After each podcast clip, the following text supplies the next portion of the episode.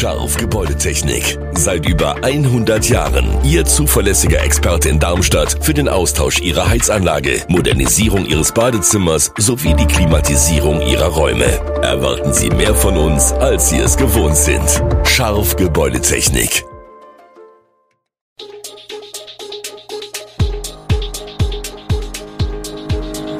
Gude, unser morgendliches News Update. Das Wichtigste aus Südhessen für Sie im Überblick. Guten Morgen aus Darmstadt an diesem 21. September. Klinikum Darmstadt schlägt Alarm, Loop 5 wird zur Theater- und Musicalbühne und die aktuelle Lage in der Ukraine. Das und mehr hören Sie heute im Podcast. Im dritten Pandemiejahr haben viele Krankenhäuser finanzielle Probleme. In Fulda und Kassel mussten Städte und Landkreise bereits Unterstützung leisten. Die Kreisklinik in Groß-Gerau kämpft mit steigenden Energiepreisen, hoher Arbeitsbelastung und dem Ausfall von Mitarbeitern und in Darmstadt muss die Stadt die Klinikum GmbH mit 15 Millionen Euro unterstützen. Darmstadt Stadtkämmerer André Schellenberg, CDU, hatte bereits vor einigen Monaten Land und Bund vorgeworfen, dass sie die Kliniken in der Pandemie im Regen stehen lassen. Wie er nun mitteilt, wird die Stadt der GmbH mit einer Eigenkapitalerhöhung in Höhe von 15 Millionen Euro beistehen. Dies sei notwendig, da das Klinikum unverschuldet in die finanzielle Schieflage geraten sei. Der Maximalversorger hatte vor der Pandemie schwarze Zahlen geschrieben.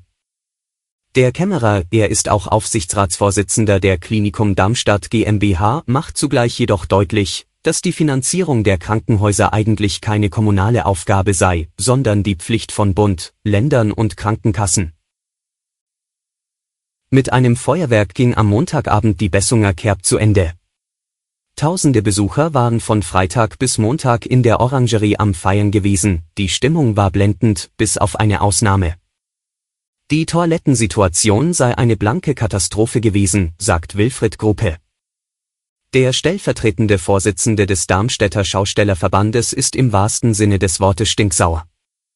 So seien die Kompost-WCs, die von der Stadt Darmstadt auf dem Kerbplatz in der Orangerie aufgestellt wurden, schon am Freitag, dem Eröffnungsabend, übergelaufen, sagt Gruppe.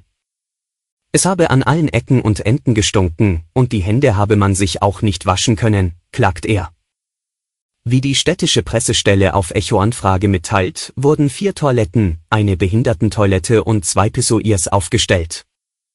Offenbar seien die Toiletten aber deutlich häufiger genutzt worden als erwartet und damit die Kapazitäten überschritten worden.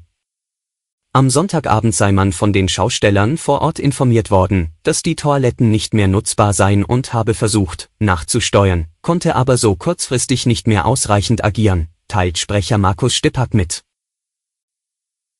Der Widerstand gegen den geplanten Pumptrack in Eberstadt hält an. Die von Anwohnern gegründete Interessengemeinschaft Eberstadt Ost fordert auch nach einem Brief von Bürgermeisterin Barbara Akdenies, Grüne, begonnene Vorarbeiten zu unterbrechen und weiterhin einen alternativen Standort auszuwählen. Ursprünglich wollte die Bürgermeisterin mit ihrem Schreiben die Entstehungsgeschichte des Pumptracks erläutern und Missverständnisse ausräumen. Inzwischen wird aber offenkundig, nicht alles, was auf dem Gelände im Umfeld des Mühltalbads geschieht, hat auch einen Bezug zum Pumptrack. Die Empörung über den 300 Quadratmeter großen Parcours, der als Freizeitangebot für Kinder und Jugendliche dienen soll, schwappte in Eberstadts Osten über, nachdem die Planungsprozesse zu dem 50.000 Euro teuren Vorhaben längst abgeschlossen waren. Ursprünglich fand die Idee über den Bürgerhaushalt 2.0 Eingang in die Politik. Hier können die Heiner selbst Vorschläge an die Politik richten, die dann von der Bürgerbeauftragten geprüft und einem Votum der Öffentlichkeit vorlegt werden. 139 Bürger waren dafür, 16 dagegen. Das war im November 2021. Wir blicken nach Weiterstadt. Am Freitag 30. September öffnet im Einkaufszentrum Loop 5 das Theater Steins Tivoli erstmals seinen Vorhang. Dann sollen Besucher einen Vorgeschmack auf Bühnenshows erhalten, die in Deutschland einzigartig sind. Das verspricht Stefan Stein, der Geschäftsführer des Theaters. Drehbare Sessel, LED-Leinwände, Surround Sound und vieles mehr sollen das Publikum bei Musicals, Komödien und klassischen Stücken mitten ins Geschehen bringen. 360 Grad Theater heißt das Konzept, das es ermöglicht, dass bei der geplanten Weihnachtsgeschichte Kunstschnee von der Decke in den Saal rieselt. Steins Tivoli ist ein weiterer Baustein bei der Umgestaltung des Shopping Center Loop 5 zum Entertainment Center. Das Loop 5 soll künftig nicht nur ein Einkaufserlebnis bieten, sondern auch eine Art Freizeitpark werden.